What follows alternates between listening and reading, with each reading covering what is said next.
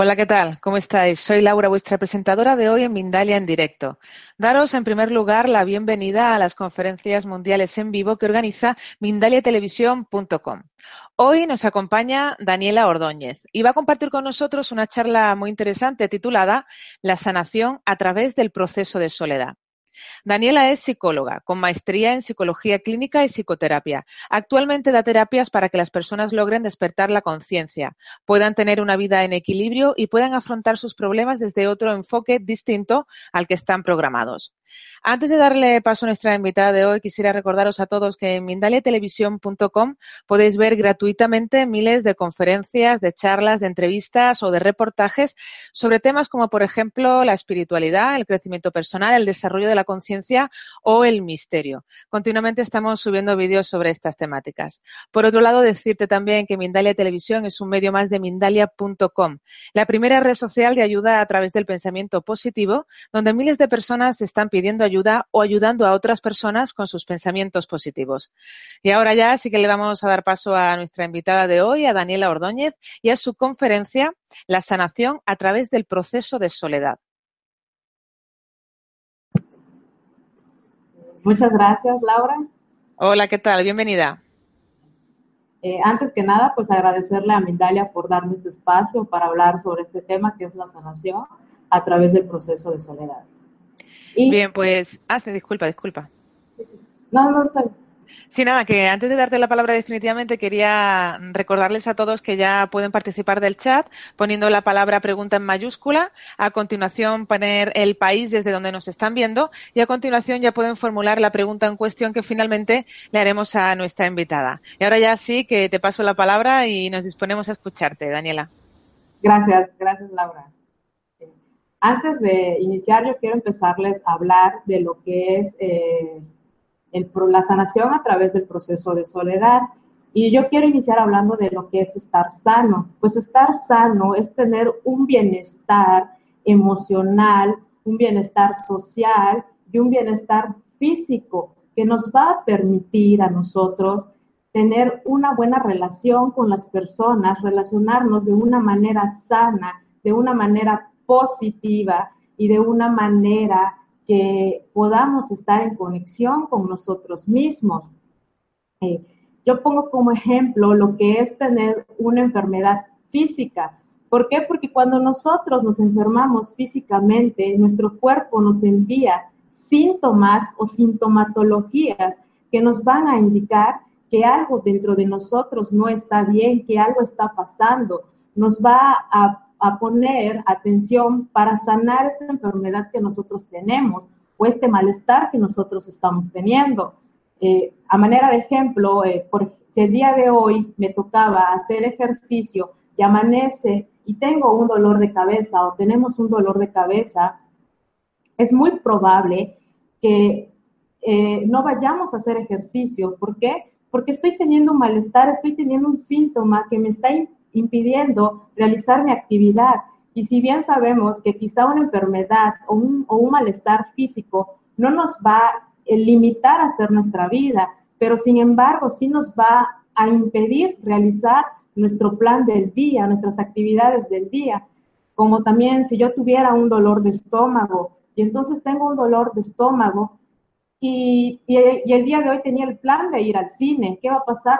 Pues va a pasar que no me voy a sentir en las condiciones de ir al cine y voy a cancelar mi ir al cine. ¿Por qué? Porque ese malestar me va a impedir que yo esté en presencia, que yo esté en sintonía, que yo esté viviendo mi presente y que esté disfrutando a lo mejor de esa película.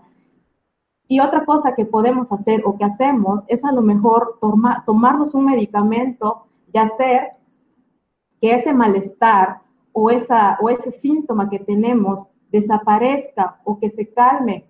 ¿Por qué lo relaciono con las emociones? Porque tiene mucho que ver y está ligado, porque lo mismo pasa con nuestras emociones. Eh, tenemos heridas no sanadas o emociones reprimidas que no, no dan resultado de ahora que somos adultos, que estas emociones vienen desde nuestra infancia y entonces nos viene haciendo un llamado de que nosotros debemos de poner atención a esa parte emocional que nosotros tenemos, porque si bien sabemos que nosotros los seres humanos tenemos tres planos, que es el físico, el mental y el espiritual, y los tres tienen que estar en armonía, tienen que estar en conexión, y cuando uno de ellos falla o uno de ellos no, no, no actúa como debe de ser, nos va a impedir realizar esos planes o esos sueños que nosotros tenemos. Eh, ¿Por qué nosotros a veces evadimos esta parte de, nuestras emociones de sanarlas o reprimirlas, porque nosotros hemos estado o hemos sido educados en un sistema de creencias donde hace mucho tiempo las emociones se concebían diferentes y el cuerpo era parte de las emociones. Y entonces eh, no nos daba un resultado, no teníamos un resultado, creíamos que estar enfermos físicos era por otras razones, pero no porque había algo de nuestras emociones. Y entonces déjenme decirles que el cuerpo, nuestra mente es tan poderosa que nos envía señales de que nuestro cuerpo, eh, de que nos envía señales de que algo no está bien en nosotros y nuestro cuerpo lo manifiesta y nosotros debemos de atender a esas emociones, debemos de poner la atención, no debemos de reprimirlas ni debemos de evadirlas, sino tenemos que estar eh, conectados, estar en conexión, en congruencia para poder llevar una vida en bienestar o poder trascender a esta sanación. ¿Por qué estar solos nos va a llevar a una sanación? Bueno, porque estar solos es cuando la vida y el universo y Dios se alinean y nos ponen eh, a la soledad, porque ya estamos preparados para trascender esas, esas heridas y esas emociones no sanadas, ya estamos listos para sanar. Entonces, este espacio que nos pone el universo y que nos pone la vida, este espacio de soledad, es para que nosotros sanemos, para que nosotros podamos tener una vida en bienestar. Pero, ¿qué pasa? Que cuando nosotros, la vida nos pone en esta parte de estar solos, la vida nos pone que ya nos tocó estar solos, porque la mayoría de las veces no decidimos estar solos, sino estamos solos por necesidad, porque rompimos una relación, porque la relación no funcionó, porque a lo mejor la persona con la que yo estaba era una persona tóxica, y entonces me tuve que quedar en este lado, en este lado, que es lo que yo le llamo la soledad inconsciente. ¿Por qué es una soledad inconsciente? Porque en esta parte no hemos descubierto ni nos hemos dado cuenta de que nosotros tenemos que sanar, de que nosotros tenemos eh, carencias, de que nosotros tenemos necesidades que no fueron cubiertas en infancia y que esas necesidades quizá nuestros padres no pudieron cubrirnos. Y, y ahorita que somos adultos, está en nuestro poder y en nuestra responsabilidad poder sanar esas heridas y esas emociones que nosotros tenemos. Sucede que dentro de este sistema de creencias nosotros nos vamos educando desde la infancia que como seres humanos y como personas, nosotros necesitamos o nosotros debemos de cumplir con ciertos objetivos. Y el objetivo más grande o el objetivo eh, que más deberíamos de realizar los seres humanos es el de estar y tener una pareja, el de vivir en una pareja, tener una pareja, realizarnos porque la pareja es como nuestra mayor felicidad, nuestro mayor objetivo. Pero ¿qué sucede? Sucede que dentro de estas creencias y dentro de la sociedad no nos enseñan o no nos dicen que también vamos a tener un periodo de soledad, vamos a transitar por la soledad y que a la hora que transitemos por esa soledad es para nuestra sanación.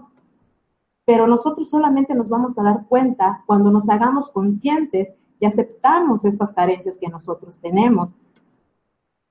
Cuando nosotros nos quedamos en esta soledad inconsciente, en esta soledad en la que todavía no hemos despertado la conciencia y vemos la soledad como algo malo, como el hecho de que no sabemos relacionarnos con otras personas, en este punto vivimos entre el pasado y el futuro. ¿Por qué? Porque muchas veces estamos eh, añorando o deseando que llegue esa persona que la sociedad nos ha dicho, esa persona maravillosa que va a llegar, esa persona que nos va a llegar, nos va a, llegar para hacernos feliz, esa persona que nos va a cubrir nuestras necesidades, es el hombre de nuestros sueños, la mujer de nuestros sueños. Estamos esperando a que llegue esa persona. Estamos muy, eh, muy entusiasmados, deseando que llegue eso que, la sociedad nos ha dicho que es nuestro mayor objetivo como seres humanos.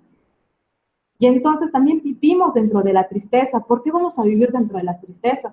Porque en la medida en la que nosotros veamos que estamos solos o que no tenemos esa relación, nos vamos a sentir tristes e inclusive deprimidos porque vamos a pensar que nosotros no hemos alcanzado los objetivos que la sociedad nos ha puesto, porque quizá no nos vamos a sentir las personas suficientemente buenas para tener una relación o atractivos para tener una relación o porque no sabemos relacionarnos. Yo conozco o tengo muchas, muchas personas o muchos amigos que de pronto eh, dicen que no saben tener una relación y el hecho que ellos no sepan tener una relación los complica, los entristece.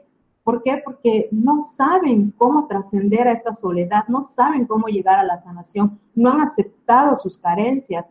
Y nosotros somos seres carentes y no es malo, es bueno reconocer nuestras carencias y nuestras necesidades que no están cubiertas, porque eso nos va a llevar a sanar nuestras heridas, nuestras emociones desde la infancia,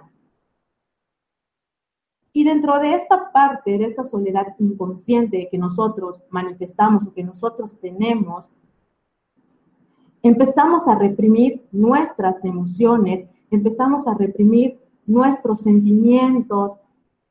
Eh, nosotros sabemos que en la vida existen dos polos, lo positivo con lo negativo, lo bueno con lo malo, lo frío con lo caliente. Bueno, si yo estoy en la vibración de tener una carencia de mis necesidades no cubiertas, pues es muy probable o va a ser muy probable que yo tenga en mi vida a personas carentes, a personas que estén necesitadas de amor. Y entonces aquí viene la frase que nosotros usamos quizá no adecuadamente, la de nuestra media naranja. Y sí va a ser media porque yo estoy a mitad, porque no soy una persona entera, porque tengo carencias, porque no me he amado, porque no me he aceptado. Y entonces voy a tener a una persona igual que va a estar carente, que no se está aceptando y que tampoco se va a amar y nos vamos a complementar para, para llenar nuestras necesidades. Y yo le voy a llenar sus necesidades y, y la otra persona me va a llenar mis necesidades, pero no va a ser un amor ni una relación desde, desde la plenitud, desde el bienestar, sino que vamos a estar cubriendo nuestras necesidades y no va a ser una relación sana. ¿Por qué? Porque cuando mi relación no funcione o la relación no funcione, nos vamos a culpabilizar el uno al otro. Yo voy a ser responsable a la otra persona de no cubrirme mis necesidades y la persona me va a responsabilizar a mí de no haberle llenado sus necesidades. Y realmente éramos dos personas que seguimos estando en la soledad inconsciente, seguimos estando con esa programación, con esa creencia, con ese chip de que nosotros tenemos que tener una pareja para cumplir el objetivo de la sociedad.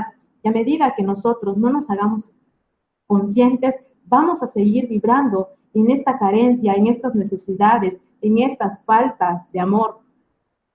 Nosotros, como seres humanos que somos, nosotros tendemos eh, a, a, tener miedo a ser juzgados. Nos da miedo que la sociedad, que las personas, que nuestros amigos, nuestras parejas nos juzguen. Y cuando la vida y el universo nos ponen este regalo de esta soledad, pero nosotros seguimos viviendo en la inconsciencia, no lo tomamos como un regalo, lo tomamos como algo malo. Y cuando a modo de ejemplo, que alguien eh, nos pregunte que cómo nos va, que cómo estamos en, este periodo de soledad o en este trance, nosotros respondemos que nos va bien, que estamos bien, que la estamos pasando súper, que es el mejor episodio de nuestra vida, que estamos eh, eh, este, haciéndonos cariños, que nos estamos regalando lo que nosotros queremos, y entonces nosotros tratamos de convencer a las personas de que sí es, de que eso que nos está pasando está bien. Pero realmente lo que está pasando en este periodo o en este episodio es que nos estamos autoengañando, es que estamos queriendo convencernos a nosotros mismos de que estamos bien, de que estamos deseando una pareja, de que queremos cumplir esos objetivos, de que queremos sentirnos suficientes. Y en este periodo de, de la soledad, pudiera ser que quizá no tengamos una relación o una pareja como tal, pero muchas de las veces caemos en el juego, en el juego de, de a lo mejor eh, estar en, en algún chat, estar en Facebook, en WhatsApp, como decimos aquí, ligar, coquetear, enamorar. Estamos buscando a esa persona, estamos deseando que aparezca esa persona, ese superhéroe, esa mujer maravilla que nos han contado que existe para que nos salve. Estamos esperando tener una tabla de salvación en nuestra vida, que nuestras emociones cambien. Pero no nos damos cuenta que esta soledad inconsciente, donde no nos estamos aceptando y estamos carente, en vez de, de sanarnos, nos va a producir un vacío emocional más grande. ¿Por qué? Porque a medida que yo me dé cuenta que mi relación no funcionó o que la pareja no me dio lo que yo quería o lo que yo necesitaba, voy a terminar esa relación y voy a buscar otra relación. Y entonces, cuando nos damos cuenta que empezamos a vibrar en esa carencia, que estamos vibrando en esa necesidad, y ahí es donde parte, donde sale esta necesidad de estar, de estar conociendo personas, de estar con personas, porque no queremos sentirnos solos, porque tenemos miedo a enfrentarnos, tenemos miedo a estar con nosotros mismos, porque durante toda nuestra vida, independientemente de los años que tengamos ahora, durante toda nuestra vida, hemos evadido conocernos, hemos evadido preguntarnos quién somos, qué queremos, hacia dónde vamos y qué es lo que necesitamos sanar. Y empezamos a vibrar, a vibrar en esta sintonía, en esta carencia, es cuando nosotros de pronto decimos, ¿por qué atraigo a este tipo de personas? ¿Por qué en mi vida solamente hay este tipo de personas? Pues en mi vida hay este tipo de personas porque yo estoy vibrando en esa sintonía, porque recuerden que nosotros somos y atraemos lo que somos y lo que pensamos. Si yo me encuentro vibrando en la soledad, si yo me encuentro vibrando en la carencia de amor, me voy a encontrar a personas que estén vibrando en esa sintonía. Y entonces vamos a estar eh, momentáneamente cubriendo nuestras necesidades, pero no me va a llevar, no me va a llevar a la sanación, no me va a llevar a trascender. Y nosotros aprendemos a reprimir nuestras necesidades en un momento de nuestra vida, porque eh, a mí me gusta poner a manera de ejemplo a los niños porque para mí los niños son los seres más puros que existen en cuanto a expresar sus emociones. Los niños eh, expresan sus emociones como las sienten en el momento que las sienten.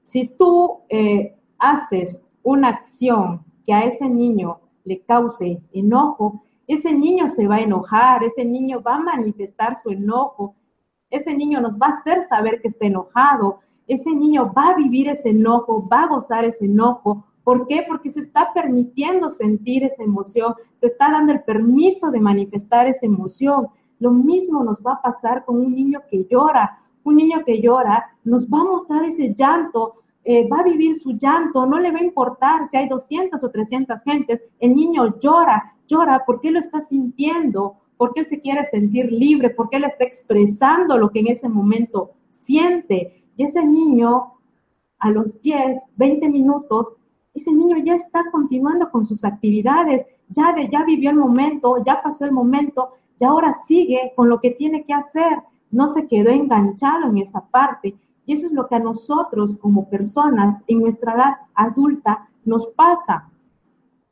¿Por qué? Porque quizá ese niño todavía no ha entrado en ese sistema de creencias o todavía no tiene ese chip, ese niño en el que reprima sus emociones.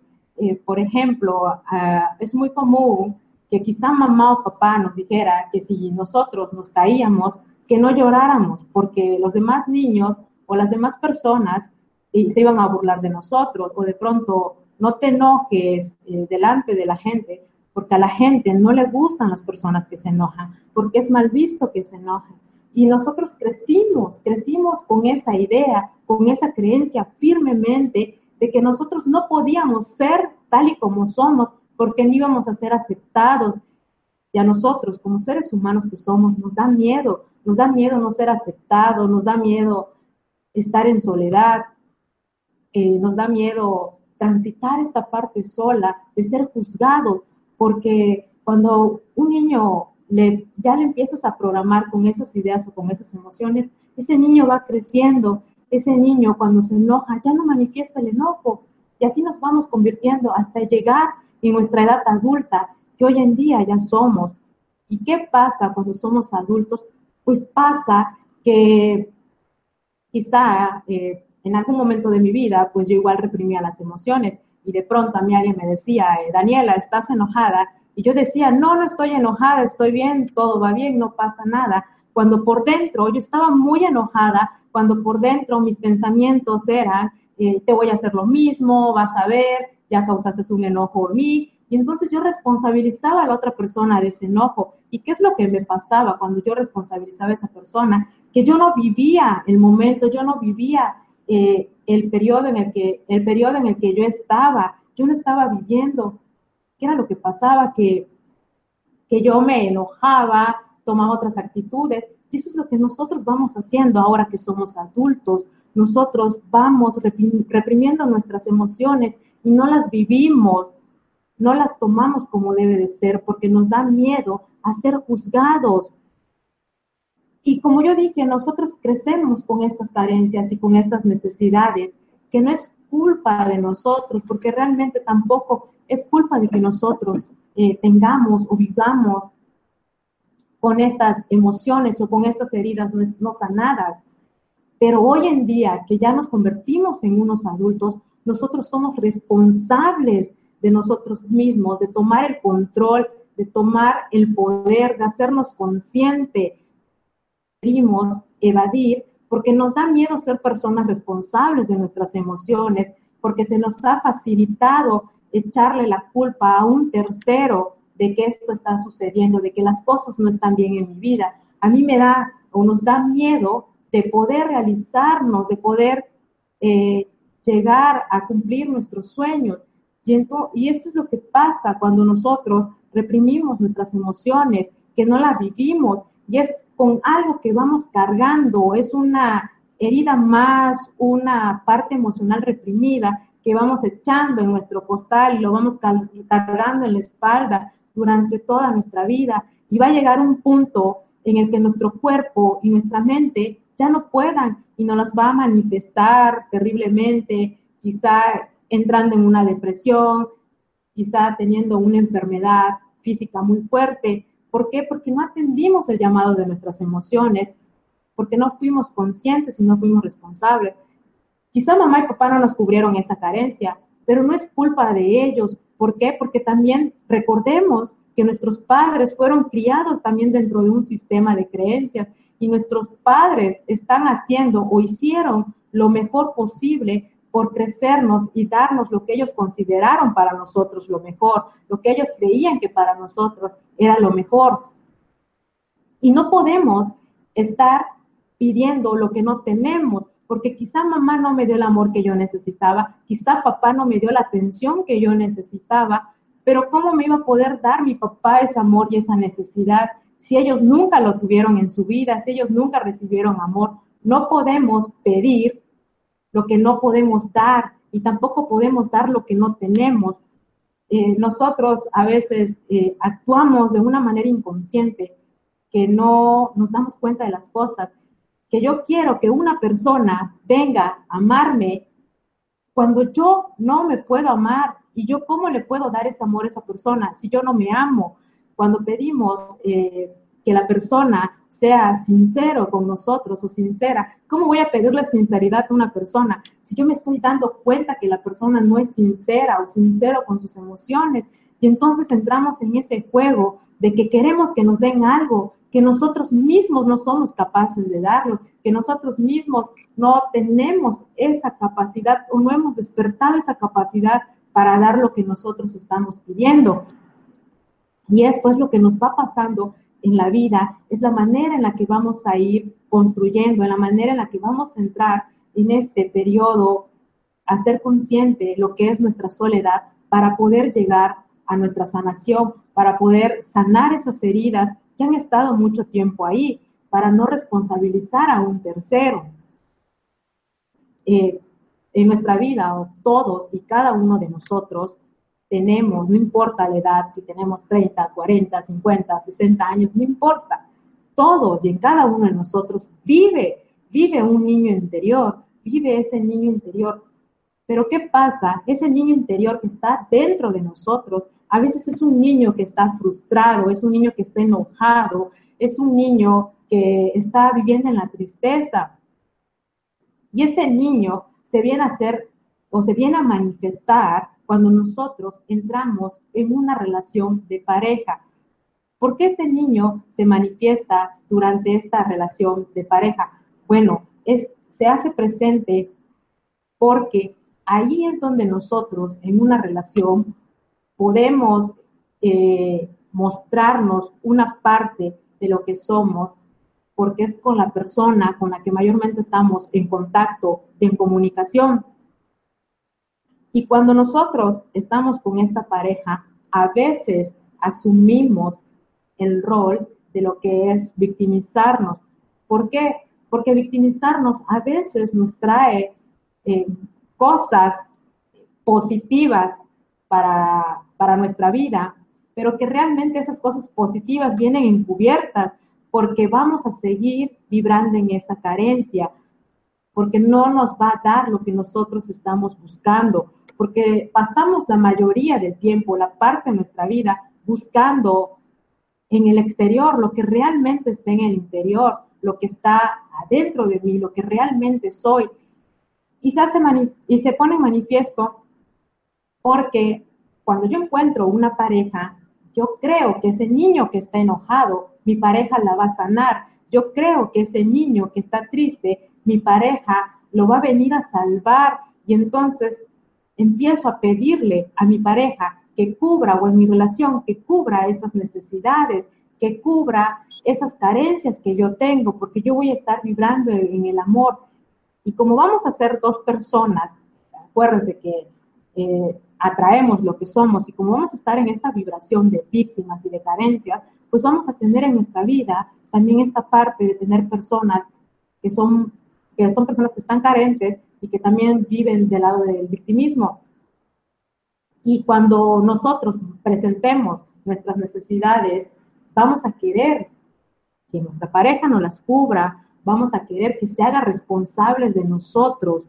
¿Por qué? Porque cuando no funcione, yo puedo decir o me puedo justificar que las cosas no me funcionan porque mi relación, porque tal persona, porque X persona me hizo daño. Y entonces yo no puedo tener una vida sana por culpa de esa persona, porque para nosotros es más fácil estar dándole responsabilidad a los demás que tomar nuestra responsabilidad. Y en este periodo de esta soledad inconsciente, no vamos a encontrar una sanación, no la vamos a encontrar, pero como la vida nos pone esta soledad como un regalo, porque cuando la vida considera que ya estamos preparados para trascender y sanar, nos pone en este periodo, en este episodio de vivir esta soledad para poder sanarla, pero a veces no somos conscientes, no, no nos damos el tiempo de hacer conciencia, porque tenemos esa programación de esas creencias. Y, cambiar esas creencias o cambiar el chip de esas creencias es difícil, es muy difícil cambiar porque ha sido tanto tiempo en nuestra vida que hemos estado eh, bajo ese sistema o bajo esas ideologías que nos resulta difícil cambiar o aceptar nuestra parte de, la soledad. ¿Por qué? Porque hemos crecido pensando que la mayor parte es tener una pareja, que el objetivo es una pareja. Y no todo el tiempo es así, porque a medida de que yo llegue y entre en esta soledad consciente, y que nos hagamos y despertemos la conciencia de que la soledad la veamos como un regalo para sanar y no como algo malo, vamos a estar eh, teniendo eh, una mejor calidad de vida, una vida más positiva, una vida en la que vamos a poder vivir en congruencia, vamos a poder estar en conexión con nosotros mismos. También pasa que nosotros durante todo este periodo que se nos, que se nos da, que entramos en la soledad, a veces no sabemos cómo explicar o hacerle saber a las otras personas que no podemos trascender esa soledad, que nos cuesta estar solo, que tenemos que estar buscando personas para que nuestra soledad pueda pueda sanarnos, que tenemos pensamos que con estar buscando personas vamos a sanar, que para no sentirnos solos, porque a la mayoría de las personas no nos gusta sentirnos solos. Yo he escuchado de pronto, eh, o yo misma lo decía en su momento, no puedo estar sola, ¿cómo voy a estar sola? Si es feo estar en soledad, eh, qué feo es, es quedarse toda la vida sola, ¿no? Y morirse sola. Y es algo que nos asusta. Y la mayoría de, de nosotros, como seres humanos, a la mayoría nos da miedo la soledad y no lo aceptamos. ¿Por qué? Porque tenemos miedo a conocernos, a saber quién somos. Y eso es lo que va a pasar en una soledad consciente. Cuando nosotros despertemos nuestra conciencia y nos hagamos responsables de que nosotros somos seres humanos carentes y tener carencias no es estar mal, no es eh, ser una persona que no esté en función, no. La mayoría de las personas tenemos carencias. Lo importante es identificar qué carencias son, aceptar qué carencias tenemos y entonces poder cubrirnos nosotros, porque no vamos a esperar que alguien más llegue a cubrirnos, no vamos a pasarnos toda nuestra vida responsabilizando a nuestros padres, a nuestras parejas, a un tercero, de, de no tener esa parte, de no tener cubiertas esas necesidades, porque no podemos estar toda la vida y tampoco es vida vivir así. ¿Por qué? Porque nos va a causar incomodidad y no nos va a dejar eh, relacionarnos realmente como nosotros somos o como nosotros quisiéramos. En esta parte de despertar nuestra conciencia, vamos a vivir en bienestar y, experimentar ratos de malestar. ¿Por qué vivir en bienestar? Porque muchas de las veces estamos en el otro lado de vivir en bienestar. Vivimos en malestar experimentamos lados de bienestar. Es cuando nosotros de pronto decimos que la vida nos está fregando, que la vida nos está poniendo cosas malas y nos pasamos quejando de la vida y de pronto cuando la vida nos da algo bueno, nos asustamos y decimos, algo malo me irá a pasar porque, porque me está yendo bien. Eso no es un estilo de vida, eso no es vivir en armonía ni vivir en bienestar porque estamos vibrando en esa parte negativa y entonces en nuestra vida se van a dar muchas cosas negativas. Cambio, cuando aceptamos nuestra soledad y la trascendemos, vamos a vivir en bienestar, experimentar ratos de malestar. ¿Por qué? Porque vamos a estar eh, viviendo positivamente, vamos a estar más que nada conectados con nosotros mismos, vamos a tener esa conexión con Dios y con el universo. Y no estoy hablando de ninguna religión, estoy hablando de la conexión, que existe esa conexión maravillosa que existe con Dios y el universo y que nos van a poner estas pruebas y que la vida cuando nos vea preparados nos va a poner situaciones y vamos a experimentar ratos de malestar. ¿Por qué? Porque somos seres humanos, somos seres vivientes, porque somos seres que tenemos una vida y entonces en esa vida que nosotros vamos realizando o vamos continuando, la vida nos va a poner situaciones. ¿Y qué depende? Depende mucho de cómo lo veamos, de cómo nosotros vemos solución a esos problemas, de cómo vamos a reaccionar a esas situaciones, cómo vamos a, afrontar más que nada esas situaciones. Y de eso se trata la vida, porque cuando la vida considere que nosotros estamos preparados para trascender esa, esa problemática, la vida nos los va a poner y la vamos a trascender, ya no lo vamos a ver como que la vida nos está fastidiando, que la vida nos está fregando o que la vida nos juega mal, no, sino que la vida nos pone cosas para trascender y poder llegar a nuestra sanación. Tenemos que verlo como un regalo, no verlo como algo malo, porque en la medida en la que yo vea que las cosas están saliendo mal o en la medida que yo sienta que lo que estoy viviendo está mal, no me va a ir bien, no voy a poder estar en conexión con ninguno de mis planos, ni el físico, ni el emocional, ni el, ni el mental. ¿Por qué? Porque voy a estar vibrando en esa negación, voy a estar vibrando en esa carencia.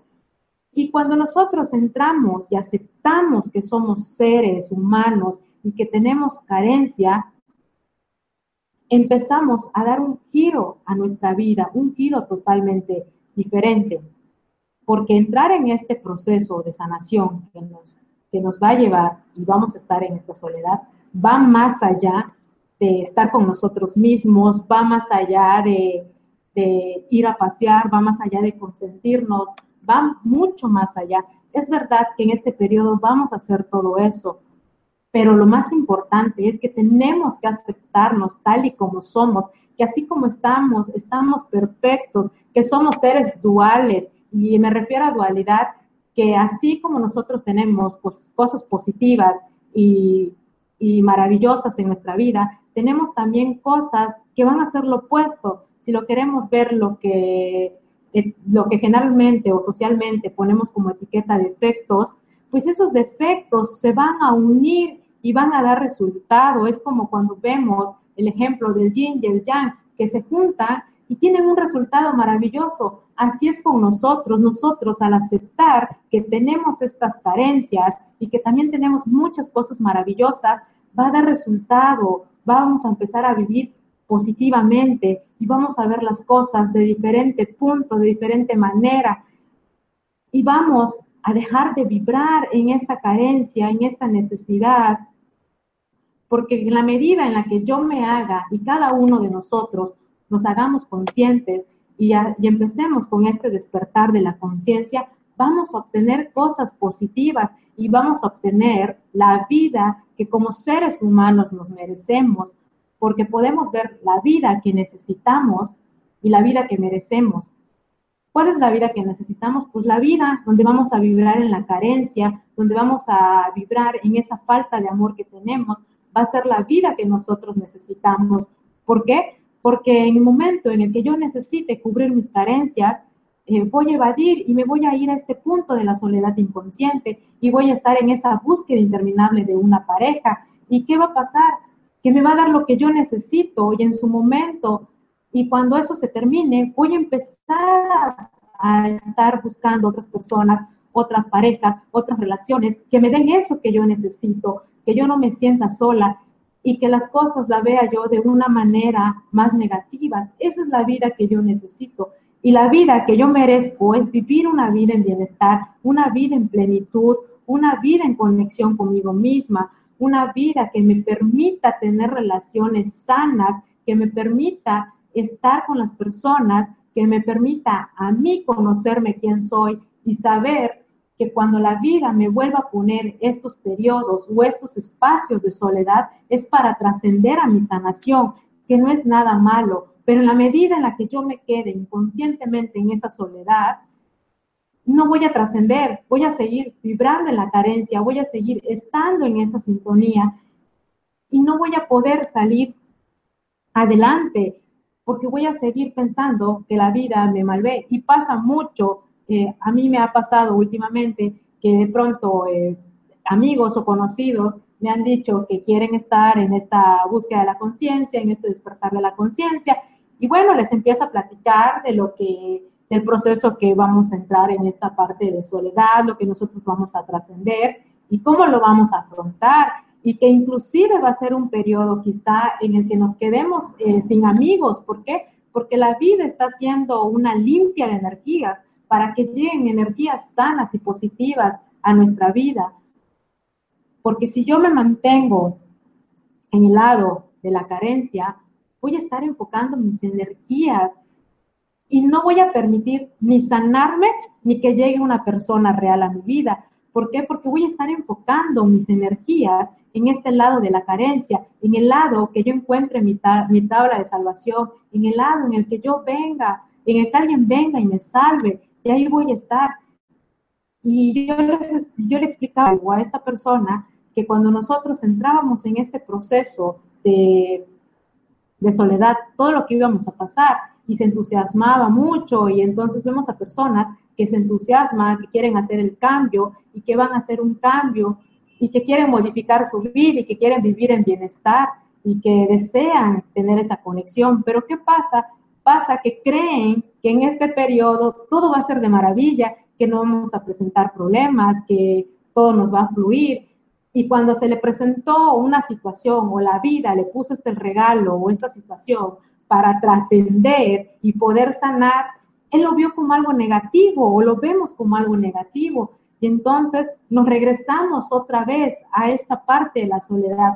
¿Por qué? Porque todavía no nos hemos hecho conscientes, porque todavía nos da miedo de conocer quiénes son, porque no nos creemos capaces de poder afrontar una solución o de poder afrontar eh, la situación, porque cuando nosotros estamos solos, pensamos que tenemos que tener a alguien en nuestra vida, alguien que nos motive, alguien que nos apoye, pero a veces tenemos que trascender esa dependencia emocional, tenemos que dejar ese apego a algún lado para que entonces las cosas empiecen a fluirnos de manera diferente.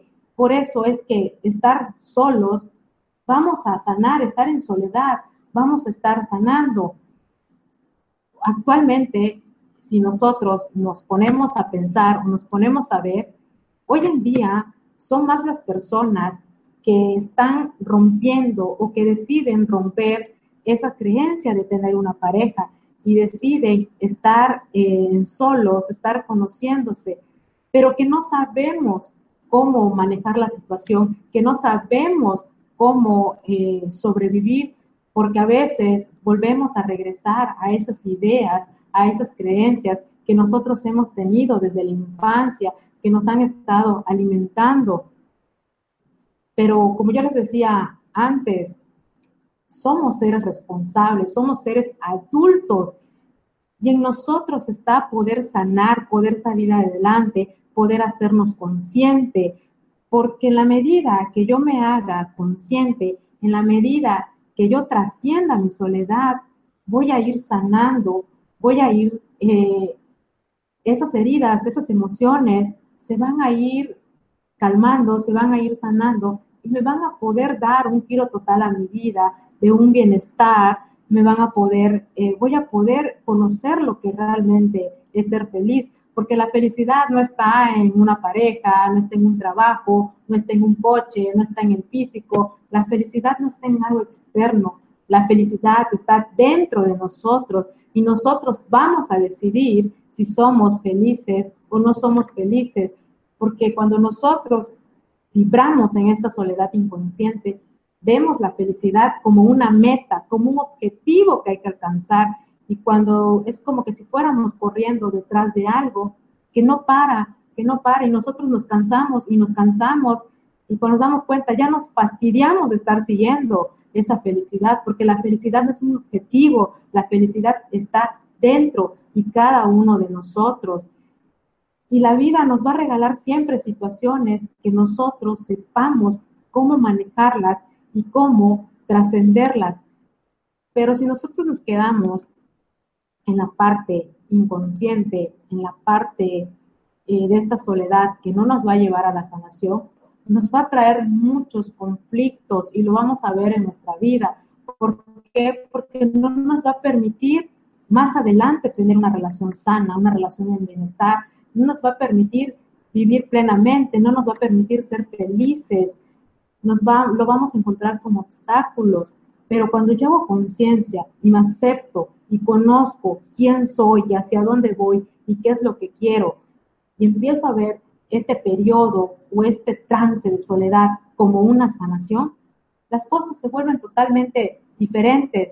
Eh, vivir en bienestar es como un hábito, es un hábito para las personas que realizamos ejercicio o que hacen ejercicio, eh, día con día van, eh, van realizando un hábito, una manera de vivir. no es algo que pase mágicamente, no es algo que quizá como muchas personas dicen o como yo he visto personas eh, que dicen que de pronto no pueden afrontar una situación porque pensaron que estar en esta parte de bienestar era vivir en felicidad y la vida nunca nos iba a poner eh, cosas para trascender y de pronto nos dicen, es que eso no me lo va a enseñar el libro, es que eso no está en el libro. Pues claro que no, no, el libro nos va a dar la teoría, pero nosotros vamos a empezar a aplicar porque no hay mayor ejemplo o no hay mayor parte que nosotros podamos aplicarlo que, que en nuestra vida, porque día a día vamos a vivir esta parte, día a día la vida nos da algo nuevo para aprender, algo nuevo que nosotros tenemos que, que trascender. Y tenemos que ser conscientes que, que la vida no nos da nada, ni nadie nos los quita hasta que no nos haya enseñado lo que nosotros necesitamos aprender cuando la vida nos pone o nos manifiesta algo, es para tener un aprendizaje. Y cuando eso ya no esté en nuestra vida, es porque ya aprendimos de eso. No nos podemos aferrar porque vivir aferrados es como vivir en el sufrimiento, es como vivir en esta parte eh, donde vamos a ver las cosas negativas. Y lo que nosotros vamos a hacer o lo que se pretende hacer en esta parte de trascender para llegar a una emoción, es aceptarnos, aceptarnos que somos seres carentes, aceptar tal y como somos, así estamos bien, somos perfectos y que esos defectos no son malos, porque esos defectos se complementan con nuestras virtudes y más adelante vamos a tener resultados positivos y que a veces eh, adoptamos maneras para, para vivir y que hoy que somos adultos ya no nos, ya no nos funcionan esas maneras que tenemos para vivir. Eh, ya para ir eh, finalizando, eh, nosotros nunca, nunca podemos, nunca vamos a estar solos, porque la fuente de la vida siempre está con nosotros y la fuente de la vida es Dios, la fuente de la vida es parte del universo y la fuente de la vida también somos nosotros. Y cuando eso se alinea de manera perfecta, nos suceden cosas maravillosas en nuestra vida, nos suceden cosas hermosas, cosas que parecieran mágicamente, pero que no es mágico, porque nosotros empezamos a trabajar y empezamos a hacer que estas cosas sucedan. Y cuando esto sucede es porque hemos despertado la conciencia, es porque ya somos seres conscientes. Y cuando nosotros despertamos esta conciencia, difícilmente regresamos hacia atrás, porque ya vemos las cosas desde otra perspectiva, porque ya vemos la vida diferente, aprendemos a tener soluciones y aprendemos a hacer esas soluciones en nuestra vida. Y cuando esto se nos manifiesta positivamente y aprendemos a tener soluciones en nuestra vida y a ver las cosas de manera diferente, la vida nos cambia, nuestras emociones cambian, y nuestras relaciones con las personas también cambian. Cambian porque estamos vibrando en esta parte de amor, estamos vibrando en el lado positivo. De acuerdo, tenemos que recordar que la vida es un equilibrio. No podemos estar siempre en el lado negativo de la vida. No podemos estar siempre en el lado positivo de la vida. Vamos a estar en equilibrio. ¿Y a qué me refiero? A que la vida, cuando estemos del lado positivo, nos va a poner cosas y que no son negativas, son cosas que necesitamos trascender para nuestra sanación, pero que si las queremos ver como negativas, nos vamos a ir y nos vamos a quedar viviendo allá. Y estar viviendo en ese lado, en esa parte, no nos va a traer nada bueno. No vamos a estar en armonía, no vamos a estar eh, trascendiendo nuestra dependencia emocional, nuestro apego emocional. Y hay que despertar la conciencia hay que vivir en conciencia y hay que ser personas conscientes de lo que es la vida. Y bueno, este, ahora paso con Laura a la parte de la sección de preguntas, si es que hay. Hola Daniela. Hola Daniela. Sí, claro, claro que hay. Eh, gracias en primer lugar por la interesante información que has compartido con nosotros. Y antes de pasar a las preguntas, es el momento de recordarles a todos que Mindalia es una ONG sin ánimo de lucro y tiene dos objetivos fundamentales. Uno, difundir el conocimiento humano y dos, impulsar la solidaridad planetaria por todos los medios. Justo debajo de este vídeo, en la descripción escrita, podéis encontrar más información sobre Mindalia y Mindalia Televisión. ¿Para qué? Para suscribirte a nuestro canal de YouTube e informarte de nuevos directos y de vídeos ya publicados, también para hacerte voluntario o voluntaria de Mindalia o para hacer una donación económica a la ONG Mindalia, si es así como lo deseas. Y ahora ya sí que vamos a pasar a la primera pregunta, Daniela.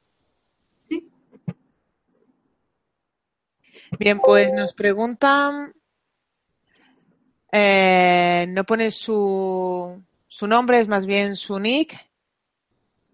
Aileen Borches, parece, y dice, estoy atravesando por una situación emocional muy dolorosa. ¿Debo alejarme de mis amistades o de mis conocidos? Eh, bueno, esa es una pregunta que nos hacemos a menudo.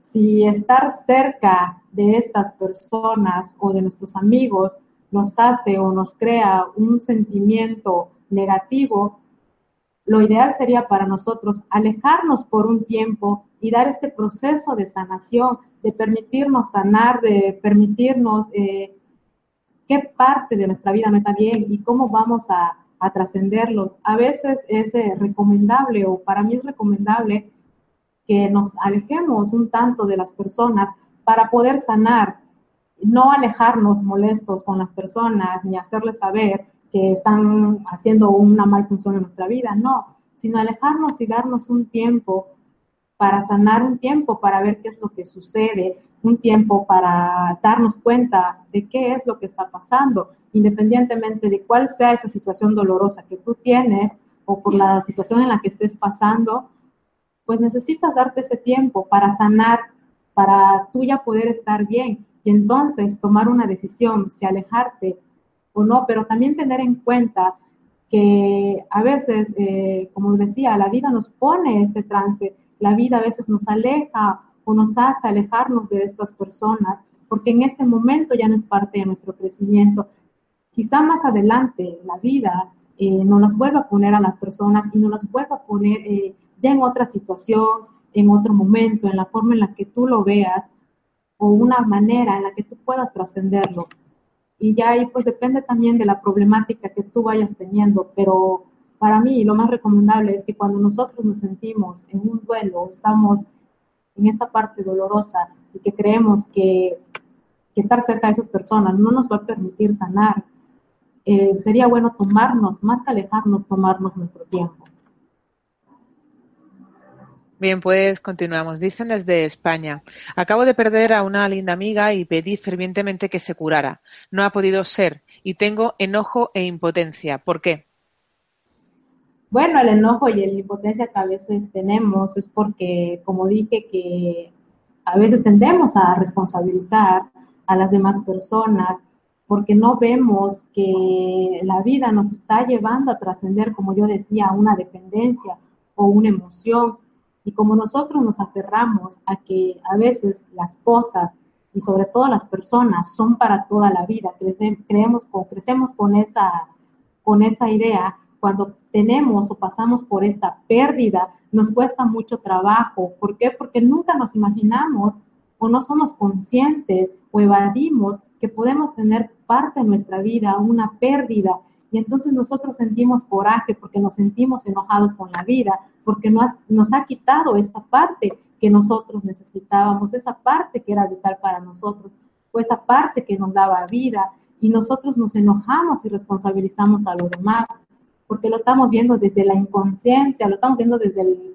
desde un periodo inconsciente, pero en la medida en la que yo me haga consciente que la vida es un trance, que la vida es un periodo y que en la, en la vida vamos a tener pérdidas, en ese momento lo voy a ver de diferente forma y voy a poder trascender, lo voy a poder sanar. Pero si yo me quedo aferrada a mi creencia o a mi idea de que las cosas son para toda la vida, voy a sentir enojo, tristeza y depresión. Por eso es que cuando a nosotros se nos presentan duelos o algunas que son las pérdidas, lo vemos desde una manera, desde una manera negativa, porque vemos que la vida nos está quitando eso. No lo vemos como que la vida nos los está poniendo para trascender, para poder crecer como personas. Bien, pues continuamos. Dice Marcela desde Estados Unidos. Acabo de tener una ruptura amorosa con alguien que decía ser mi amigo, pero se comportaba como mi pareja. ¿Es mejor alejarme completamente en esta ocasión o puedo continuar siendo amiga? ¿Qué me aconseja? Bueno, en esta parte, ¿qué es lo más recomendable? Lo más recomendable es que cuando terminemos una relación, nos alejemos para sanar.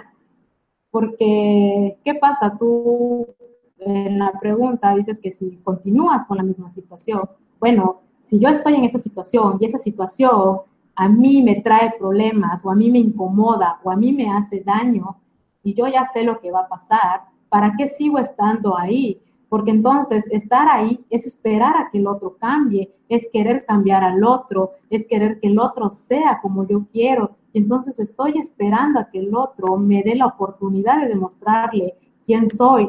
Y cuando termina esta relación, muchas de las veces eh, decidimos o quedamos como ser amigos, pero realmente si de tu parte hay un sentimiento, es muy difícil. ¿Por qué? Es difícil relacionarse porque tú estás esperando que la persona te corresponda de la misma manera en la que tú estás con la persona. Pero si esa persona no tiene los mismos eh, sentimientos, el dolor que sientas ahora es el mismo dolor que vas a sentir más adelante y quizá un poco peor. ¿Por qué? Porque estás, estás viviendo en las esperanzas, estás en esa parte en la que tú piensas o crees que las situaciones puedan cambiar. Y en este momento, cuando una relación se rompe, es momento, es momento para darse el tiempo y realmente ver qué es lo que tú sientes, cuáles son tus sentimientos, por qué tus sentimientos hacia esa persona, esa persona no te puede corresponder como tú quieres. Y estar ahí es estar en ese mismo círculo, en el círculo de, la misma eh, de la misma actividad, de quizá enojarse y volver a regresar, enojarse y volver a regresar, y seguimos en ese ciclo interminable que a final de cuentas va a llegar la parte que no queremos que llegue, que quizá es terminar la relación, que quizá es alejarnos. Por eso cuando hay un periodo de relación, para mí lo más recomendable es que en ese momento cada quien se dé su, tiempo y su espacio y se permita sentir y se permita ser honesto, porque en la medida que tú seas honesta contigo misma y tú sepas qué es lo que quieres, es en la medida en la que vas a tomar una decisión en base de seguir con esa amistad eh, sanamente o seguir como una pareja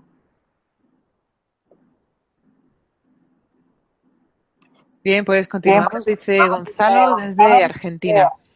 Mi pregunta es cómo perder el miedo al rechazo y si esto tiene algo que ver con la infancia. Sí, bueno, yo lo comenté al principio de la conferencia, que muchas de las veces tenemos miedo al rechazo porque hemos crecido. Eh, inconscientemente a, nuestros padres o la sociedad nos ha dicho que si nosotros nos comportamos de tal manera, la sociedad nos va a rechazar que vamos a tener eh, rechazo por parte de la sociedad, que no nos van a aceptar como nosotros somos.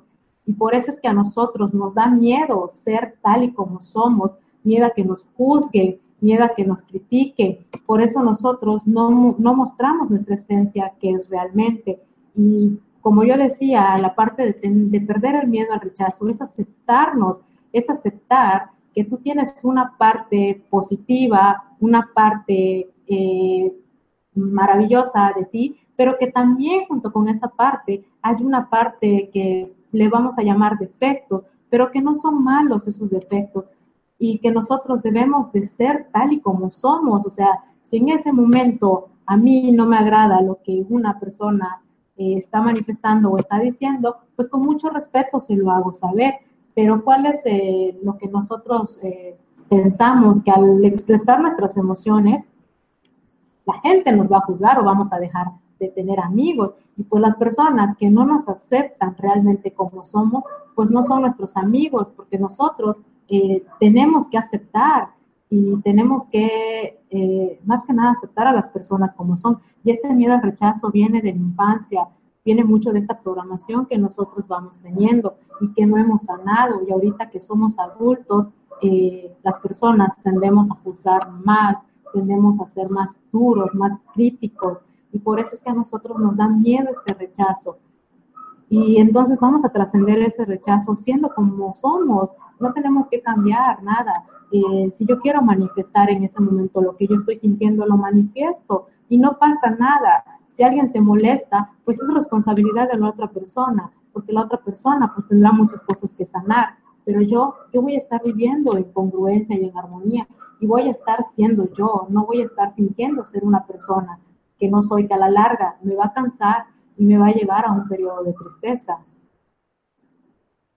Bien, seguimos, dice Mónica desde México. ¿Y si yo cambio y mi pareja no lo hace? Él me fue infiel ya varias veces con personas de mi familia y es muy desconcertante.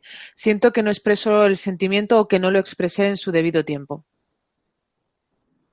Bueno, esperar que una persona cambie es no aceptar a una persona. ¿Por qué? Porque la persona eh, no va a cambiar por nosotros, la persona va a cambiar cuando decida que tiene que cambiar. Y los seres humanos, más que cambiar, modificamos nuestras conductas pero las vamos a modificar en la medida que nosotros eh, quisiéramos estar. Y bueno, si ya ha pasado este periodo de infidelidades y has sido con tu familia, pues entiendo que es demasiado fuerte, ¿no? Esta parte de la traición, esta parte de no haber sinceridad. Y si tú no expresas tus emociones, es algo que te estás guardando, es algo que estás, eh, que estás guardando para ti y que además más que guardarte estos sentimientos, no te estás dando el valor que tienes. ¿Por qué? Porque estás aceptando algo que quizá tú no quieres en tu vida, no te estás dando el valor de que eres una persona que se merece tener una vida en calidad. Como decía hace rato, eres una persona que se merece tener amor, eres una persona que se merece sinceridad, pero ¿cuándo va a llegar eso? Cuando tú realmente te aceptes como eres, cuando tú realmente estés dispuesta a tomar decisiones en tu vida y si esa decisión es estar en esta parte de la soledad, pues vas a aprender a, trascender la soledad y llegar a una sanación. Quizá la vida te está poniendo esta situación como un regalo para que tú trasciendas a esa sanación. En la medida en la que tú te des cuenta y en la medida en la que te aceptes, porque también guardar nuestras emociones y no hacerle saber a la otra persona lo que está pasando, pasa mucho que a veces creemos que nuestra pareja es adivina y que nuestra pareja nos va a adivinar las emociones que nosotros tenemos. Entonces, igual es importante que tú manifiestes esa emoción que tú tienes, que te pongas clara contigo mismo y más que con la otra persona, eh, sea sincera contigo, qué es lo que estás sintiendo, qué es lo que está pasando, que reconozcas qué emociones son las que están ahora en tu vida y puedas expresar y manifestarlas para tomar una decisión o superar este, esta etapa que la vida te está poniendo en tu vida y que tienes que tomar decisiones, porque si tú sigues en este periodo o, sigues continuando con esta vida, vas a cargar y vas a reprimir muchísimas emociones y más adelante va a ser muy complicado. Y tienes que darte el valor y aceptarte como eres, que eres una persona maravillosa, y que no mereces estar pasando por esta parte de una infidelidad, porque te mereces amor, porque mereces una vida plena y una vida congruente y en armonía. Pues continuamos. Dice Alna desde España, España, ¿cómo expresar bien las emociones siendo asertivo con el otro? Supongo que no hay que descargar contra él, pero es que si no, nos expresan, ¿no? ¿Cómo? No, no escuché bien la pregunta. Dice, ¿cómo expresar bien las emociones siendo asertivo con el otro? Y luego continúa y añade, dice, supongo que no hay que descargar contra la otra persona, pero es que si no, no se expresan las emociones. Ah, claro, ya. Eh, bueno, ¿cómo ser asertivo expresando nuestras emociones de una manera que le hagamos saber, eh, como decía yo en el ejemplo de cuando estaba dando la conferencia, si algo nos causa enojo, hacerle saber y manifestarle a esa persona que estamos enojados y que estamos pasando por ese periodo de enojo y que ahorita no sería lo más recomendable eh, tener una comunicación o hablar y que respete mi tiempo porque yo quiero vivir mi enojo.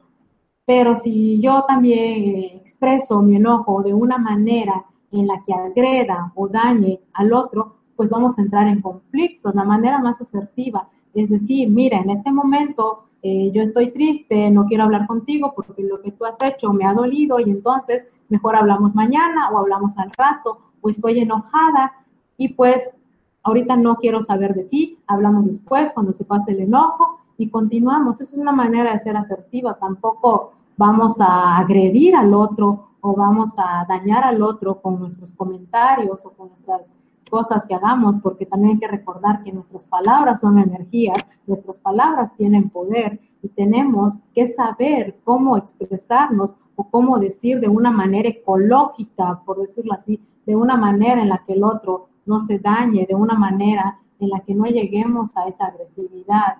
Y, y eso es lo que se llama la asertividad, expresar nuestros sentimientos de una manera tranquila, de una manera pasiva y vivir, vivir ese sentimiento más que nada, porque si no nos damos ese tiempo de vivir ese sentimiento, es cuando nosotros actuamos agresivamente con un tercero.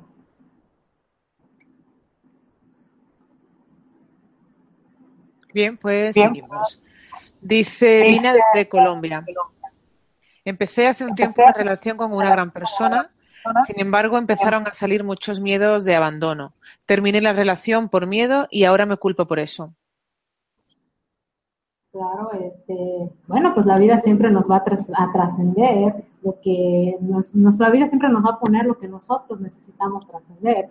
Y las personas que tenemos o que tienen miedo al abandono siempre van a estar en una relación o son las personas que de pronto eh, no logran tener una relación estable y pasan de una relación a otra relación. ¿Por qué? Porque tienen miedo al abandono. Entonces, antes que esa persona me abandone, mejor la abandono yo. ¿Por qué? Porque no quiero que esa persona, cuando llegue el momento y me conozca y sepa quién soy, termine abandonarme. Entonces, antes de que a mí me cause ese conflicto, yo lo hago, pero como no estoy preparada y voy huyendo de mis emociones, voy sintiendo culpa culpa. ¿Por qué? Porque no, no, se está dando lo que yo quería o no se está dando esa relación que tú querías. Y como necesitamos o necesitas a una persona constante en tu vida eh, y ahorita tú fuiste quien decidiste ya no estar con esa persona, pues vas a estar cargando la culpa. Eh, lo mejor que debes hacer es no sentirte culpable, sino hacerte responsable de tus, eh, de tus acciones, responsable de tu conducta y creo que quizá el primer paso ya lo viste, que fue que tú terminaras esta relación. Ahora, ¿qué sería lo más recomendable? Que veas la soledad como un proceso que te va a llevar a la sanación, como un proceso para trascender esa dependencia emocional. Porque si sigues eh, estando en ese periodo de, encontrar este, eh, de estar buscando una constante de parejas, no vas a poder sanar y todo el tiempo vas a tener miedo al abandono, no vas a poder trascender ese abandono o ese apego emocional que tienes hacia las personas. Seguimos. Dice Ana, llevo 10 años sin pareja, porque cada vez que me encuentro a alguien resulta que vuelve con su ex o finalmente encuentra a otra pareja. ¿Esto por qué me ocurre? ¿Tendría que sanar o arreglar algo? Bueno, nos ocurre porque, como yo decía, que a veces estamos vibrando en una sintonía, eh, tendrías mucho que sanar, aceptarte como eres y realmente quizá las parejas que tú buscas terminan yéndose con otra parte porque quizá tú estás huyendo de algunas emociones, quizá tú necesitas sanar esas emociones y entonces la vida te está poniendo todas estas pruebas para que tú puedas trascender esa parte emocional de tu vida, para que tú puedas eh, tomar acción y decisión en tu vida, porque en la medida en la que tú no sanes o tú no trasciendas eso que la vida te quiere enseñar, siempre va a ser una constante de que vayas a tener pareja y terminen regresando con su sex o terminen eh, yéndose con otras personas, porque quizá terminan huyendo, no porque el problema seas tú, sino porque quizá tú tienes cosas que sanar con tus emociones, quizá tú huyes de tus emociones, y entonces por eso te están poniendo este periodo, para que tú puedas trascender esas emociones, tú puedas llegar a conocerte y necesitas sanar, eh, a lo mejor tienes algunas emociones desde la infancia que no las has hecho conscientes y, y necesitarías hacerte consciente de esas emociones para poder saber qué es lo que tú necesitas sanar qué es lo que tú necesitas cubrir en esa necesidad que anda por ahí carente.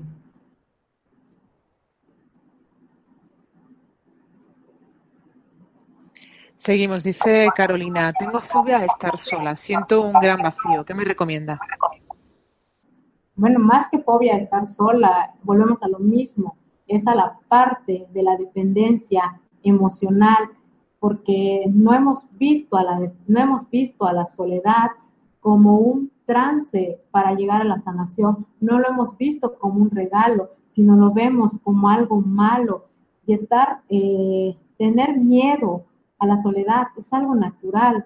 ¿Por qué? Porque hemos crecido durante todo este tiempo con las creencias de tener a alguien en nuestra vida.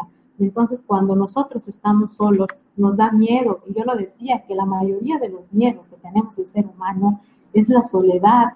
Pero en la medida en la que yo me haga consciente y yo sepa relacionarme con las personas, estar solo, que voy a tener eh, relaciones con amigos o quizá con parejas un poco más sanas y más eh, duraderas. Y no hay que tener miedo a la soledad, porque si yo empiezo a vibrar en ese miedo de estar sola o estar solo, la vida siempre te va a poner a estar solo, porque estás vibrando en ese miedo, estás vibrando en esa carencia, en esa dependencia emocional. Entonces, como la vida ya te crea y que estás preparada para trascender esa dependencia emocional, te pone en esta parte de la soledad. No hay que tener miedo, hay que ver eh, la soledad como una parte de la sanación, así como así como este periodo de tener parejas, pues así es un periodo de soledad, es un periodo para sanar, es un periodo para reposar nuestras emociones, es un periodo en el que nos damos tiempo de aliviar esas emociones, de sanar esas heridas que nosotros traemos. Y no hay que tenerle miedo a la soledad, porque en la manera que nosotros sepamos relacionarnos, es en la manera en la que vamos a ir construyendo amistades y relaciones.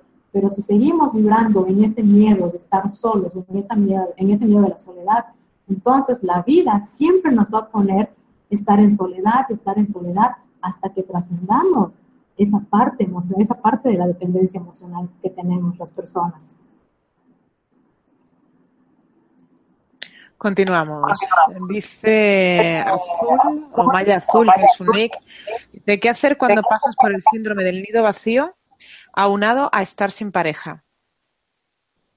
Bueno, el síndrome del nido vacío tenemos que ver lo que es algo natural, que es un proceso que así como nosotros realizamos nuestra vida, eh, nuestros hijos también van a realizar su vida y que son personas y son seres que tienen proyectos, que tienen sueños y que es la parte en la que ellos necesitan realizar su vida y nosotros ya vivimos esa parte que nos tocaba vivir con ellos.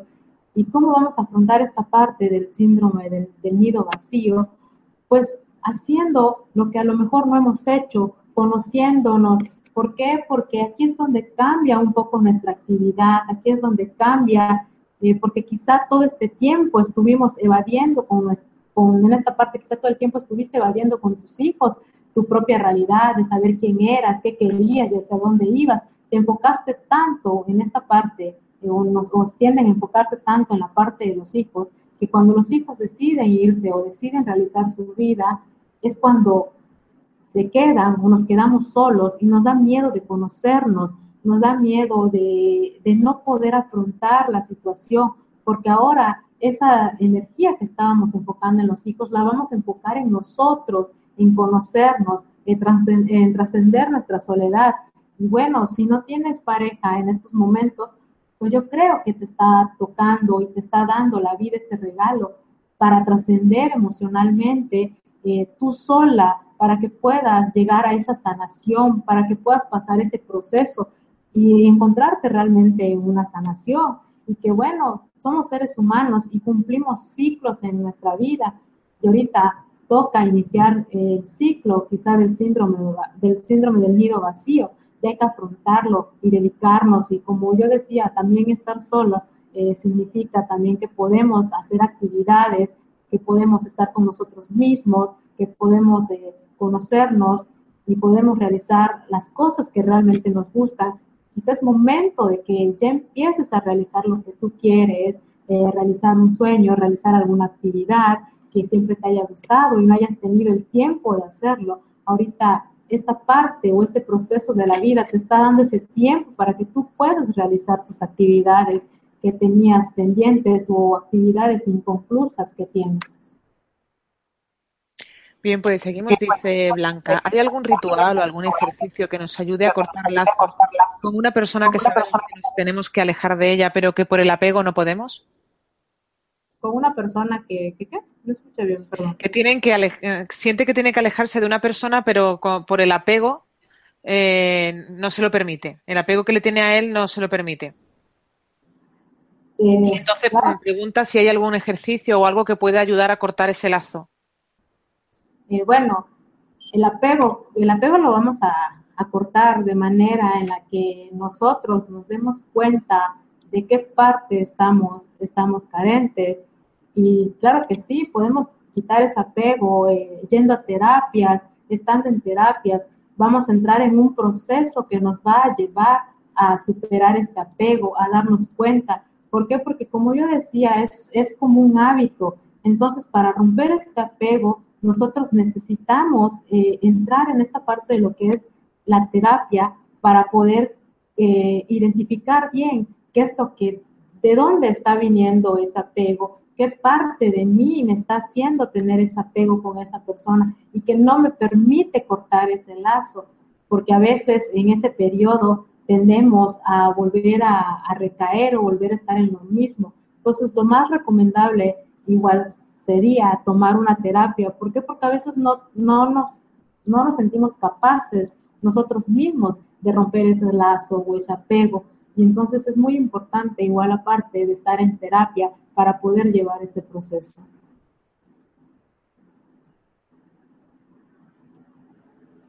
Bien, pues continuamos. Eh, dice, entonces, según me ha parecido entender, para trabajarse a uno mismo sus pensamientos es mejor no tener pareja para centrarse en uno mismo. Eh, no, yo lo que digo es que cuando a nosotros la vida nos pone este periodo de soledad es para trascender, eh, no porque no tengamos que tener pareja. Si yo ahorita o ahorita está, la, está la, la, la oportunidad o me siento bien para tener una relación, puedo tener una relación y no va a pasar nada y puedo trascenderlo desde una relación. Pero yo lo que digo es que cuando la vida nos pone este proceso de soledad, hay que verlo como un proceso que nos va a llevar a la sanación, no como una soledad en la que nos vamos a sentir culpables, no es una soledad en la que vamos a sentir que, estamos haciendo las cosas mal o, que, o tener la idea de que la soledad es mala, no porque no debamos de tener pareja, podemos tener pareja. A lo que yo me daba o me refería es que la, que la vida nos va a poner momentos o episodios en los que vamos a necesitar sanar y que esos episodios son de soledad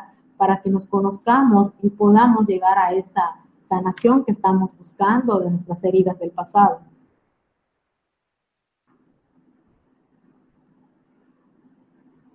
Bien, pues dice Graciela, ¿cómo hago para no sentirme mal con mi ex y padre de mis hijas? ¿Me alejo? Él siempre me acusa de cosas, como que soy una exagerada o que si le reclamo que se dedique a las niñas.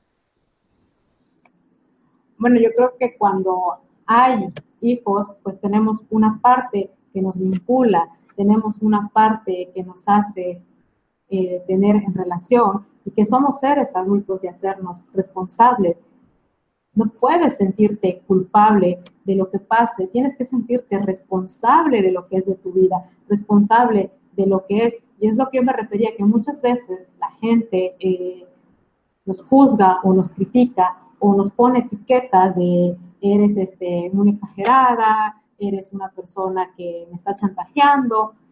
Y pero esas son etiquetas que la gente nos da, porque si, bueno, a mí algo no me parece, yo lo expreso, si algo no me causa eh, bienestar, lo hago saber, y entonces eso es lo que nos permite ser como, como nosotros queremos ser. Y pues cuando alejarte, eh, yo no creo que, puedas alejarte del todo. ¿Por qué? Porque tienen un vínculo y ese vínculo son los hijos. Entonces no hay que perder en cuenta que una cosa son los problemas que nosotros tenemos como pareja y otra cosa es la relación de padre e hijos. Y es que es una relación muy importante Entonces tendrías que buscar la manera de cómo eh, trabajar y dejar esta culpa. Tendrías que dejar la culpa porque tú no eres culpa, culpable de nada. Tú eres responsable y asumes la responsabilidad que a ti te toca. Y la responsabilidad que es de él, él la va a asumir cuando él crea y cuando él sienta que es necesario.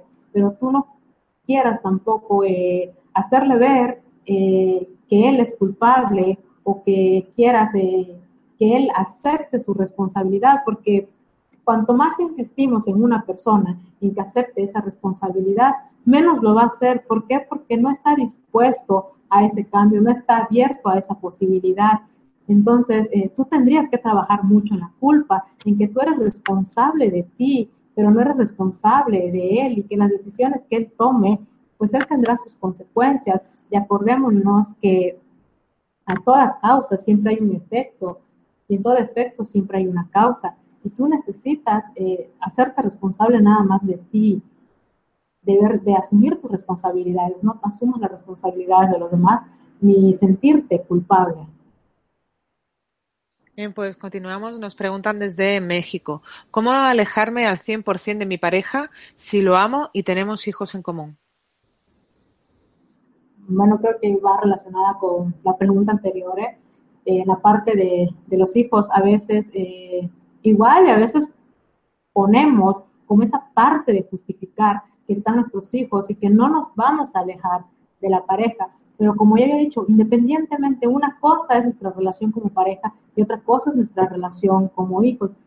Yo puedo eh, desapegarme o romper ese vínculo con mi pareja, con él, en una relación, pero no de padre a hijo. Y entonces lo que aquí a mí me, aquí te tocaría hacer es, eh, es manejar la situación, es eh, hacerte igual responsable de las cosas de alejarte a ti como, como pareja, pero de una manera sana, no de una manera en la que rompas ese vínculo que él tiene como, como padre, en esa, eh, no, no romper la paternidad, sino nada más alejarte como pareja y darte tu tiempo y sentirte tú clara qué es lo que quieres con él, qué son los sentimientos que tú tienes, porque en la medida que tú estés clara, es en la medida en la que vas a poder funcionar. Pero si no estás clara y estás eh, engañándote y estás evadiendo tus sentimientos, no vas a poder tener una claridad total de lo que es la situación. Necesitas estar clara y ser honesta contigo mismo y tener tus sentimientos. Cuando hay hijos de por medio, creo que la palabra clave es ser honesta contigo mismo, contigo misma y saber qué es lo que tú quieres y hacia dónde vas y cuál es la decisión que tú vas a tomar.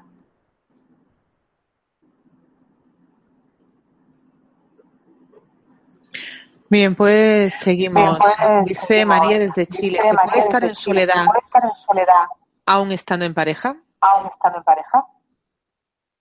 Bueno, yo creo que eh, quizás sí se pueda, ¿no? Porque era lo que me refería. Quizá tengo una pareja, pero no me está dando o no me está llenando esas partes que yo necesito.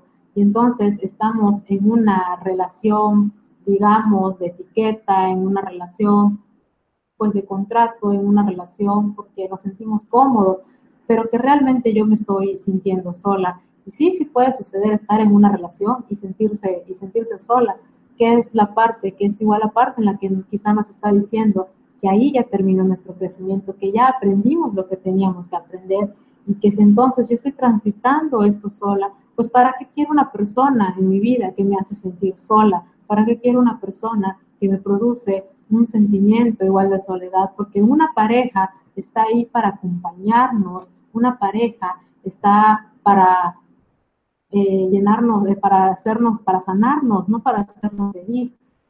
Y si esta parte de la que yo necesito a esa persona acompañe para que comparta esa parte de sanación conmigo y no lo estoy haciendo, pues creo que es momento de trascender mejor yo sola mi, soledad y llegar a la sanación.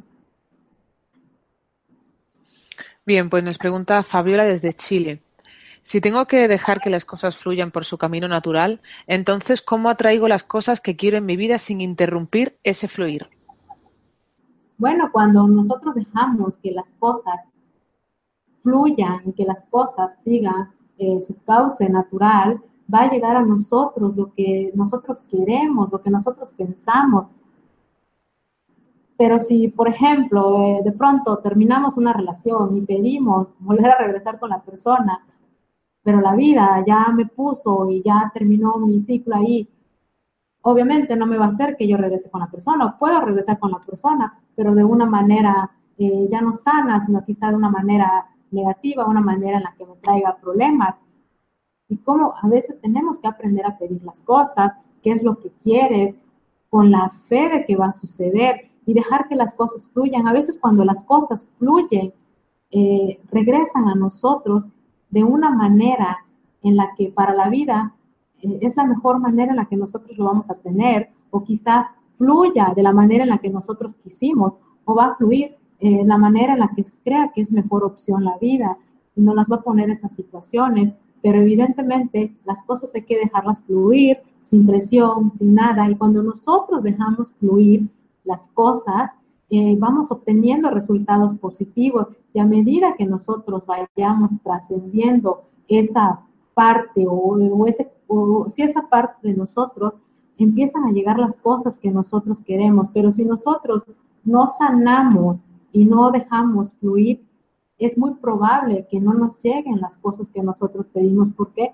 Porque seguimos vibrando en esa parte negativa. Pero a medida que yo confíe en la vida y que yo deje que las cosas fluyan y que las cosas sigan su proceso natural, entonces voy a entender y voy a sanar y me van a empezar a llegar las cosas que yo quiero realmente en mi vida. Y también tenemos que recordar que nos llegan las cosas que nosotros necesitamos a veces, no las cosas que nosotros queremos. Y a veces confundimos eso. Nosotros eh, queremos que nos llegue tal cosa, pero si no la necesitamos en nuestra vida, no nos va a llegar en ese momento. Quizá más adelante nos llegue eso que nosotros estábamos pidiendo ahora, pero si no nos llega ahora es porque sencillamente todavía no nos tocaba llegar, todavía no estaba en ese momento de nuestra vida que nos llegara. Y entonces eh, hay que dejar fluir, fluir, un fluir natural para que nos puedan llegar las cosas que nosotros verdaderamente queremos. Bueno, pues vamos a lanzar ya la última pregunta. Eh, nos pregunta eh, Shani Russell, dice, ¿cuáles son esas carencias o necesidades que generalmente tienen las personas que los llevan a no poder disfrutar plenamente de su soledad y les hacen caer en el mismo patrón de relaciones? Bueno, pues esas carencias que nosotros presentamos es la carencia de amor, la carencia de reconocimiento, la carencia de atención, la carencia de sentirme amado. Entonces nosotros teníamos, nosotros tendríamos o tendrías que identificar cuál es tu carencia. Quizá tu carencia es la carencia del reconocimiento y te hace caer en ese mismo proceso con ese mismo tipo de patrón de personas porque no has reconocido esa parte o esa carencia que hay en ti y esas carencias vienen a ser emocionales y es a lo que yo me refería, que hay que identificar esas carencias que nosotros tenemos como seres humanos, que nosotros tenemos como persona, porque en la medida que nosotros no identifiquemos, cada uno de nosotros tiene un tipo de carencia.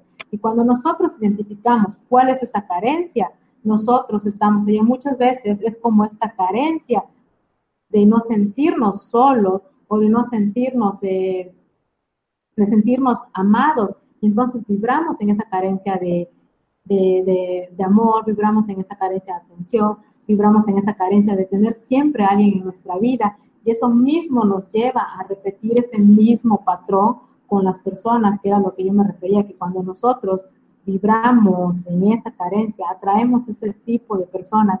Y si es una persona que huye de sus emociones o que huye de sus sentimientos, pues quizá me está diciendo a mí que yo necesito ver cómo estoy en esa parte de mis emociones, cómo yo misma, quizá inconscientemente o implícitamente, yo no me he dado cuenta que yo huyo de esa parte de tener un compromiso con una persona o que cuando la persona quizá me pide tener un compromiso más adelante, yo termino huyendo y quizá mi carencia está ya que yo no estoy siendo sincera con mis emociones, yo no estoy pudiendo identificar qué es lo que me está pasando y me hace vibrar en esta carencia de necesidad, porque a veces, eh, era lo que yo decía, no logramos identificar o a veces eh, no somos conscientes en qué carencia estamos vibrando, en, en, qué carencia nos ubicamos. Quizá estás vibrando o estamos vibrando en la carencia de huir o de no ser sinceros con nosotros mismos o del compromiso. Y a veces decimos, no, si yo soy una persona comprometida, una persona que tiene relaciones, pero cuando eh, nos damos cuenta que el momento de la relación llega más serio, es cuando huimos y entonces nosotros tendríamos que identificar esa parte de nuestras emociones, identificar qué tan honesto estamos siendo con nosotros mismos y cómo vamos a, pasar este proceso de romper con ese patrón para ya no tener esas relaciones. Y el patrón lo vamos a romper en la medida en la que nosotros identifiquemos y aceptamos esa carencia en la que estamos vibrando. Y vuelvo a repetir que cada uno de nosotros tiene una carencia. Eh, o sea, es, es, es, es, es variable, no puedo decir que todos tenemos la carencia de amor o todos vibramos en la carencia del reconocimiento, porque no, no es así. Algunas veces nos cubrieron la carencia del amor, otras del reconocimiento, entonces vibramos en otra. En esta parte es hacer una introspección y ver qué carencia es la que nosotros tenemos para poder romper ese patrón y poder buscar relaciones sanas y relaciones estables, relaciones que nos causen bienestar, no relaciones que nos mantengan en esa parte tóxica de una relación. Bueno, Daniela, pues muchísimas gracias por las respuestas y por la valiosa información que has compartido con nosotros. Han sido muchas las personas que se han unido desde países de todo el mundo, como por ejemplo Estados Unidos, Chile, Uruguay, Ecuador, México, Perú, Colombia, Argentina, Gracias a todos por vuestra importante participación. Esta conferencia puedes verla de nuevo en mindaliatelevisión.com para repasar conceptos y compartirla en tus redes sociales. También en mindaliatelevisión.com puedes ver la programación de las próximas conferencias de Mindalia en directo. Y ahora sí que le vamos a dejar unos segunditos a nuestra invitada de hoy para que pueda despedirse. Sí, muchas gracias, este, Laura, y gracias a todos los que estuvieron siguiendo la conferencia. Bien, pues de nuevo muchísimas gracias. Y ya sabéis que debajo de este vídeo, en la descripción escrita, podéis encontrar más información sobre Mindalia y Mindalia Televisión. Para informarte de próximas conferencias en directo y recibir recordatorios para hacerte voluntario o voluntaria de Mindalia o para hacer una donación económica a la ONG Mindalia, si es así como lo deseas. De nuevo, a todos muchísimas gracias y nos vemos en la próxima conferencia de Mindalia en directo. Gracias por estar ahí.